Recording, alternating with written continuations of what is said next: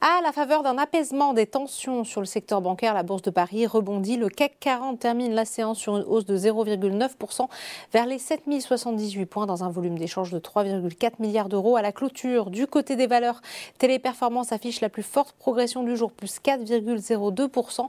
Le secteur automobile est également recherché sur cette séance. Renault s'apprécie de 2,95% alors que HSBC a relevé son opinion de conserver à acheter sur le titre. Les bancaires se reprennent. BNP Avance de 2,62%, Crédit Agricole de 0,9% et dans une moindre mesure Société Générale de 0,31%. À l'inverse, Pernod Ricard recule de 1,35% alors que JP Morgan a dégradé la valeur de surpondéré à neutre.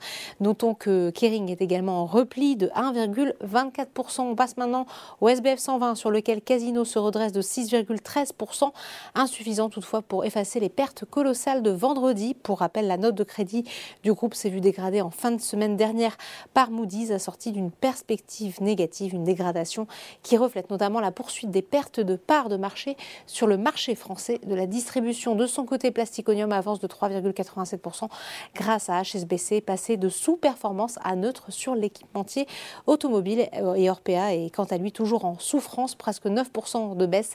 Le groupe a annoncé l'ouverture d'une procédure de sauvegarde accélérée par le tribunal de commerce spécialisé de Nanterre. Enfin, on termine comme chaque jour par les marchés américains. La bourse de New York a débuté en hausse, profitant de la stabilisation du secteur bancaire après l'accès de volatilité observé ces dernières semaines. Voilà, c'est tout pour ce soir, mais n'oubliez pas, toute l'actualité économique et financière est sur Boursorama.